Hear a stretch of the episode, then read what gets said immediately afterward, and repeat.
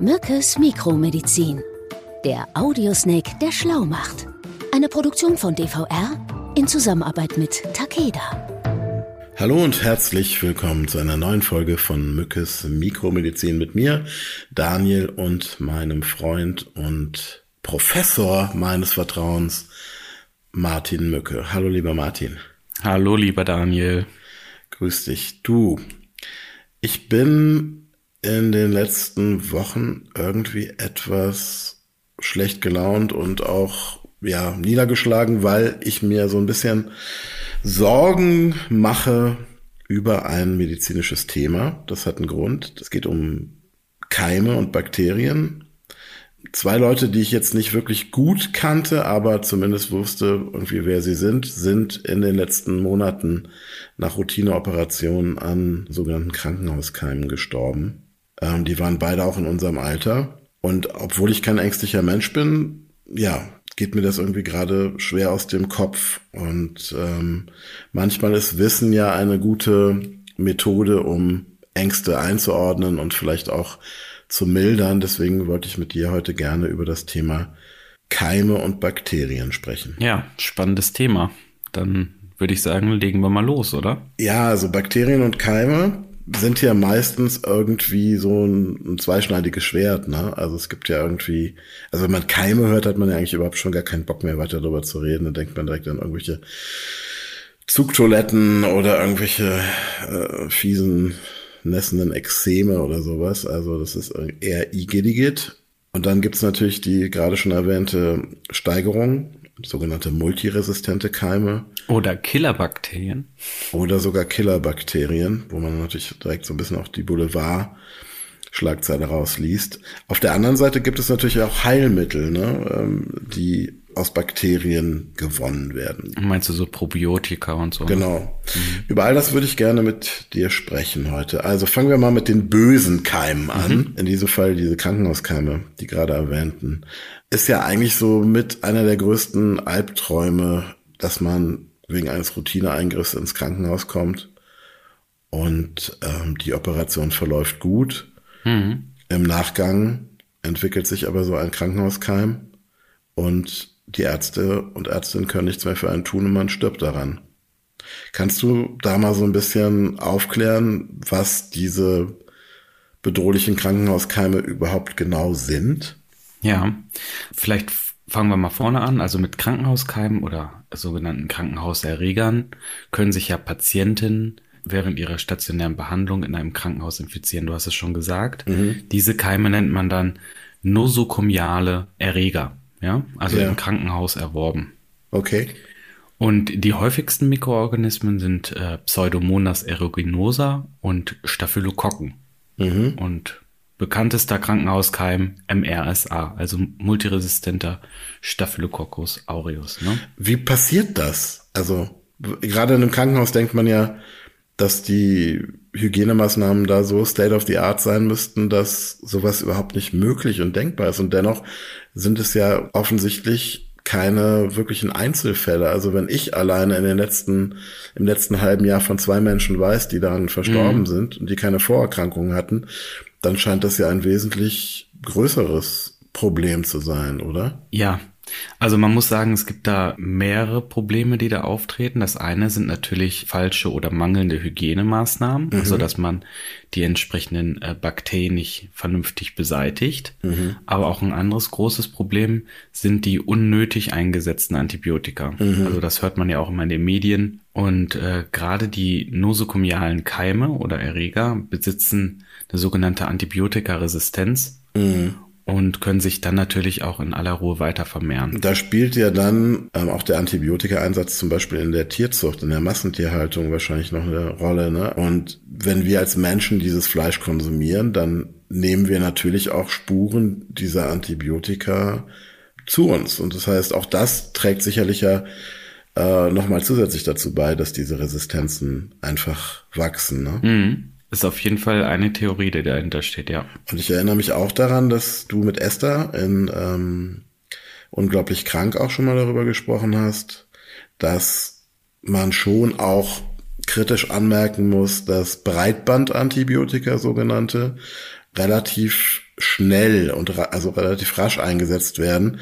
Na, da werden dann, wird dann mit Kanonen auf Spatzen geschossen, statt äh, präzise zu schauen, was haben wir denn hier überhaupt für einen Keim. Ja, aber also wir beispielsweise in unserer Praxis legen dann sehr, sehr großen Wert drauf. Mhm. Also wir machen auch die entsprechenden Abstriche direkt. Mhm. Also wenn jemand tatsächlich ähm, einen Hinweis trägt, dass er ähm, unter einer bestimmten Bakteriengattung leiden könnte, äh, machen wir einen Abstrich, schicken den weg ins Labor, lassen den anbrüten. ein lustiges und, Wort. Also nicht den Patienten oder die Patienten. Anbrüten. die Kultur, also legen eine Kultur an. Und ähm, haben dann auf jeden Fall schon in der Hinterhand, was wir dann geben können, beziehungsweise was wir dann abändern können an der Therapie. Auch wenn man schon angefangen hat mit einer Antibiotikatherapie und stellt dann im Endeffekt fest, hier das wirkt nicht, dann hat man aber auf jeden Fall schon mal mit dem sogenannten Antibiogramm auch einen Hinweis darauf, was man dann weiter und gezielter natürlich einsetzen kann. Das ist aber wahrscheinlich natürlich in Krankenhäusern mit ihrer ja sowieso schon dünnen Personaldecke wahrscheinlich auch einfach gar nicht möglich, ne? In der Form. Oder nur zu, mit, also es würde sehr, sehr große Kosten wahrscheinlich verursachen, ne? Eigentlich nicht, muss man sagen. Das sind ja äh, Standardprozesse mhm. und ähm, meistens werden dann aber direkt die Antibiotika natürlich auch gegeben. Ne? Das ist schon das Problem. Aber deswegen gibt's ja auch diese speziellen Bereiche, also Facharzt für Hygiene, mhm. beispielsweise auch in der Medizin, oder aber auch äh, die Mikrobiologen, die man dann natürlich auch in der Klinik antrifft und die man dann auch gezielt auf Therapien ansprechen kann.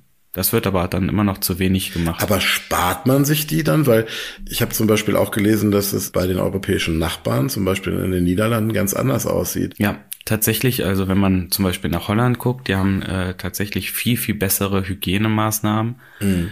Und auf der anderen Seite sieht man da natürlich auch den Effekt, mhm. also auch viel, viel weniger Infektionen und dadurch natürlich auch weniger Todesfälle in dieser Richtung. Mhm. Und wenn du dann mal zum Beispiel in Deutschland guckst, laut dem Bundesministerium für Gesundheit infizieren sich in Deutschland jährlich ungefähr 400.000 bis 600.000 Menschen mit Krankenhauskeimen. Das ist ja schon eine richtige Hausnummer und rund 15.000 Menschen sterben sogar daran. Mhm. Da gehörten jetzt deine zwei Bekannten leider auch dazu, mhm. aber du siehst, das ist schon so ein kleines Fußballstadion, was da tatsächlich dann an diesen Krankenhauskeimen stirbt. Ne? Wahnsinn. Man muss ja dazu sagen, ich will jetzt auch nicht hier die ganze Zeit äh, das deutsche Gesundheitssystem bashen. Ne? Also wir sind sicherlich in vielen Bereichen natürlich gemessen an Entwicklungsländern, Schwellenländern und auch anderen Industrienationen sind wir sicherlich noch sehr äh, gut aufgestellt. Aber es gibt auch durchaus Leute, die da auch schwarz malen im Hinblick auf die Zukunft. Also wenn man sich zum Beispiel solche Äußerungen anhört von, von Wissenschaftlern oder Medizinern, die sagen, wir stehen an der Schwelle dazu, in den nächsten Dekaden die großen Killer, Krebs mhm. zum Beispiel oder auch Corona-Erkrankungen unter Umständen in den Griff zu bekommen oder einzelne Krebsarten zum Beispiel sogar zu heilen. Und gleichzeitig sagen sie oder warnen sie aber davor, dass diese Antibiotikaresistenten und Resistenzen und die dadurch ähm, zunehmenden resistenten Keime auf dem Vormarsch sind, das ist schon, finde ich schon sehr beunruhigend, muss ich sagen. Mhm. Gut, wie, die, wie das übertragen wird in den Krankenhäusern, das kann man sich ja eigentlich selber auch denken. Ne? Gerade dann, wenn der Körper irgendwie geöffnet wird oder Dinge in den Körper gelangen, die da normalerweise nicht reingehören, zum Beispiel. Ja, sind, sind ja einfach häufig Kontaktinfektionen, ja. muss man sagen. Ne? Also Beatmungstubus, Urinkatheter oder. Ja, an den medizinischen Instrumenten mhm. oder tatsächlich auch an den Händen des behandelnden Personals. Ne? Und wenn man jetzt zum Beispiel in den Unikliniken guckt oder aber auch in der äh, medizinischen Lehre, wird da wirklich auch ein ganz, ganz großer Fokus mittlerweile drauf gesetzt. Also sich richtig die Hände zu desinfizieren. Da werden richtige Schulungen dann auch durchgeführt. Ja. Trotzdem benutzen nach wie vor immer noch wenige das äh, richtige Inf in, äh, Desinfektionsmittel oder setzen es zu wenig ein. Ne? Deswegen, das ist immer noch blöd. Ja, ist erstaunlich. Gerade jetzt nach dem ganzen Corona-Mist sollte ja die Sensibilisierung darauf auf das Thema noch größer sein. Aber wenn man eh schon am Anschlag ist und vielleicht seit 14 Stunden in der Notaufnahme arbeitet und dann kommt jemand mit einer, mit einer Verletzung, dann ist man vielleicht nicht mehr ganz so fit Ne? Ja, aber sind ja nicht nur die, die Verletzungen, die mhm. da eine Rolle spielen. Ne? OPs. Also wenn du zum Beispiel im Krankenhaus bist, älterer Mensch, benötigst einen Katheter meinetwegen oder einen Beatmungstubus, mhm. der äh, zum Beispiel bei, bei einer Intubationsnarkose gegeben wird, ne? Mhm. dann äh, reicht das schon, wenn die Hände nicht richtig desinfiziert sind oder die Handschuhe irgendwie vorher äh, kontaminiert wurden und ähm, du dann zum Beispiel über so einen Urinkatheter das dann in den Körper einbringst, ne? Dann mhm. kommt es ganz schnell äh, zu einer schnellen Ausbreitung und ja, im schlimmsten Fall dann auch zu einer Sepsis beispielsweise. Ne? Ja. Sag mal, jetzt habe ich noch eine Frage an dich zu dem Thema. Wir sind da jetzt ja auch schon relativ lange, reden wir schon drüber.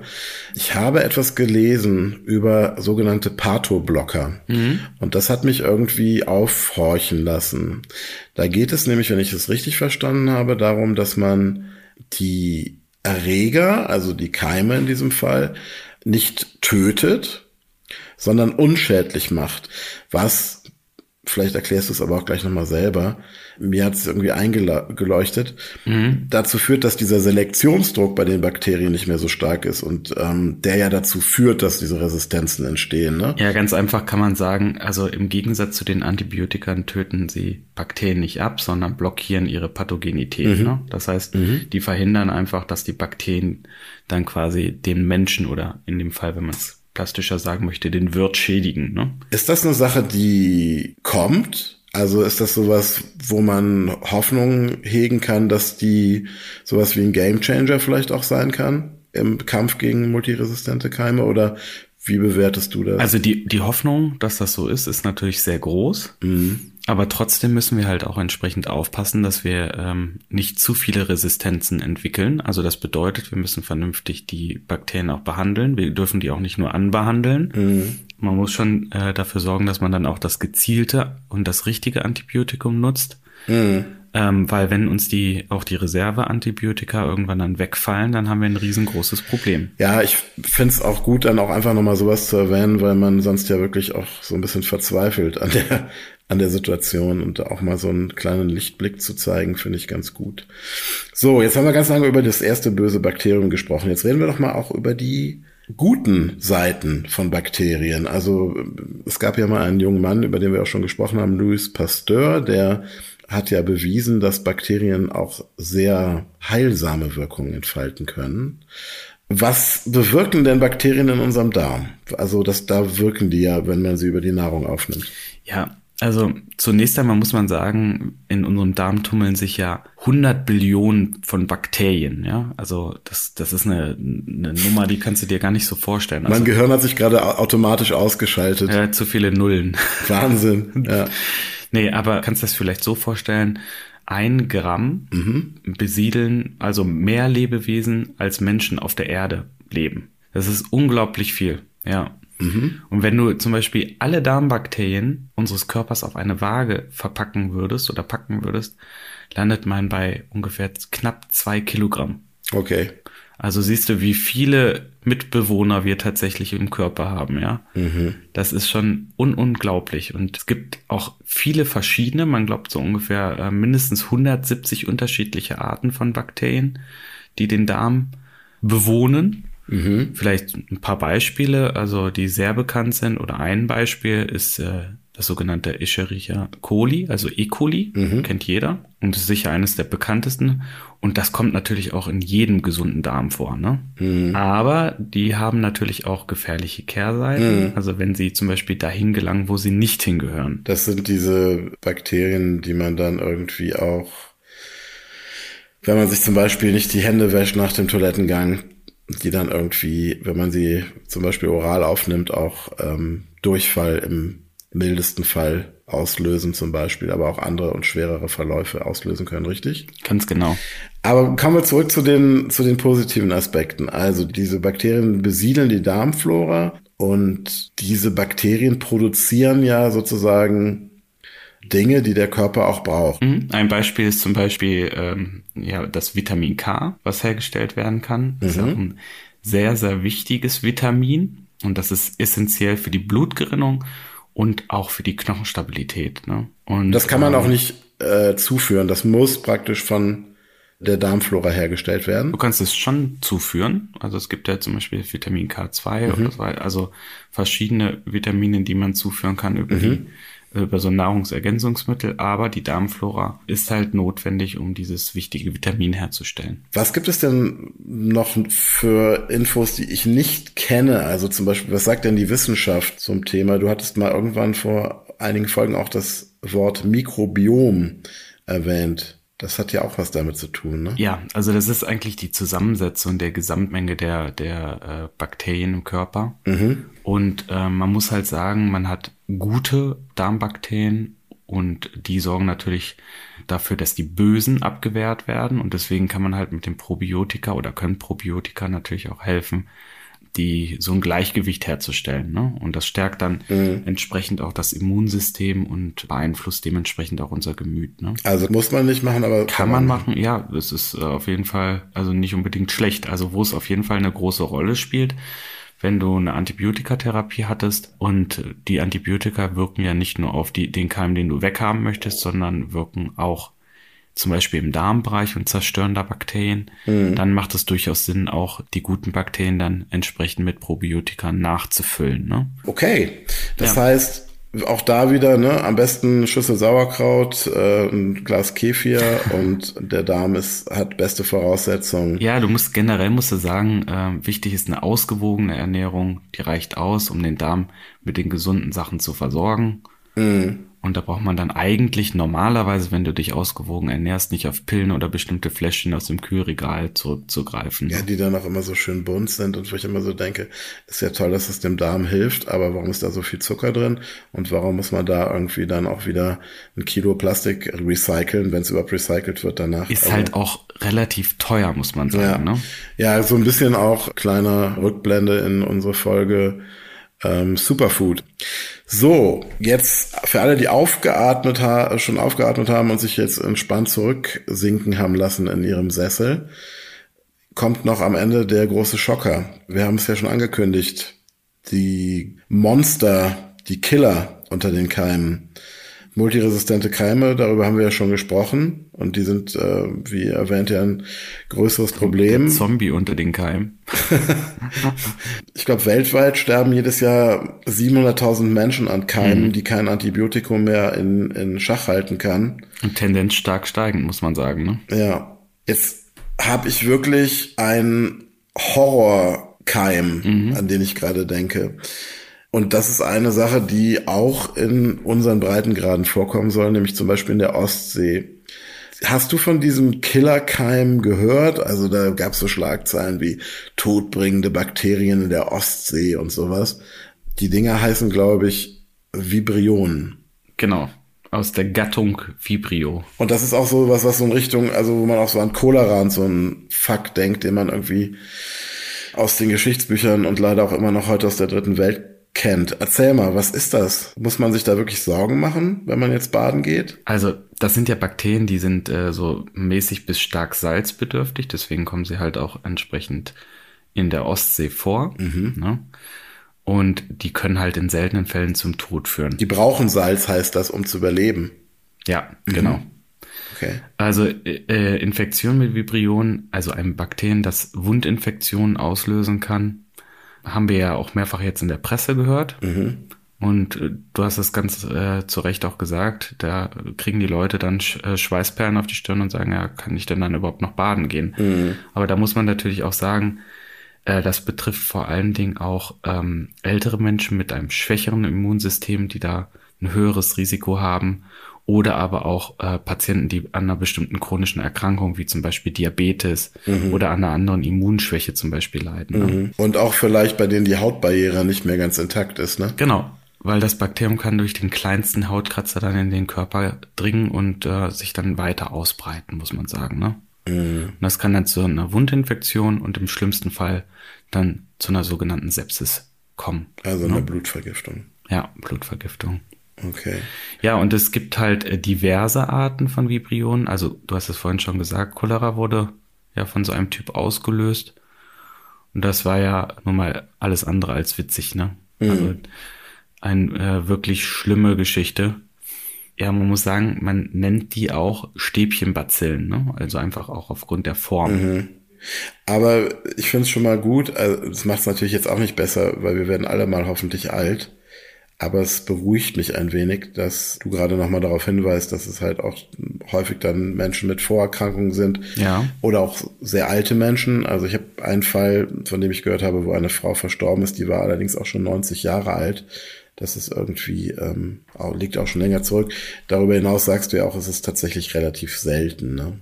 Ja, man muss aber sagen, auch hier spielt der Klimawandel eine wirklich wichtige Rolle, mhm. weil die Bakterien, habe ich ja gesagt, leben ja gerne in salzigen Gewässern mhm. und breiten sich ähm, durch steigende Temperaturen auch gut aus. Mhm. Ja, und je wärmer unsere Gewässer werden, desto mehr breiten die sich natürlich auch aus.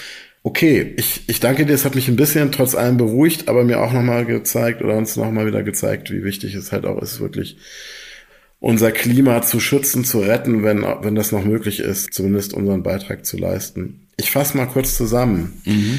Ähm, wir haben heute über die guten und schlechten Seiten von Bakterien und Keimen gesprochen.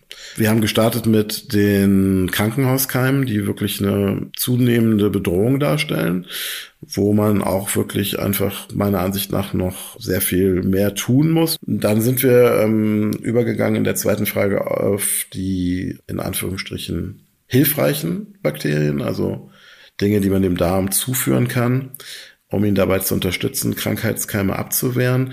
Und als letztes haben wir sozusagen über einen der Godzilla der Keime, so, hm, wobei das nicht ganz stimmt, ähm, was die Gefährlichkeit angeht, schon, weil er durchaus zum Tode auch führen kann, gerne auch als Killerkeim verschrien. Da hast du so ein bisschen das Ganze relativiert, was ich gut finde. Also so ein bisschen auch mal die Panik, die auch häufig von der Boulevardpresse da in dem Zusammenhang verbreitet wird, ein bisschen eingeordnet. Das ist halt ein Keim, der häufig Menschen dann auch wirklich angreift, die schon geschwächt sind, Immunsystem geschwächt, chronisch erkrankte Menschen, Menschen mit Verletzungen. Also das vielleicht auch nochmal ein Hinweis, dass man, wenn man jetzt eine Wunde hat, äh, eine frische OP-Wunde, dass man dann vielleicht nicht im Meer schwimmen geht. Das war unsere kleine Runde zum Thema Bakterien und ich danke dir sehr für dieses erhellende Gespräch. Ja, das erinnert mich jetzt daran, mir nochmal die Hände zu desinfizieren und eine Flächendesinfektion durchzuführen, damit wir gleich dann hier auch wieder alles gesäubert haben. Ja, das freut mich, dass ich deine Neurose nochmal so ein bisschen getriggert habe. Gut, mein Lieber, ich danke dir sehr. Ja, ich danke dir auch. Und wir sprechen uns bald wieder. Das befürchte ich auch. uns in neue gemeinsame Abenteuer. Ja, bis dann, Daniel. Mach's gut. Bis dann, mein Lieber. Tschüss. Ciao, ciao. Sie hörten Mückes Mikromedizin. Eine Produktion von DVR in Zusammenarbeit mit Takeda.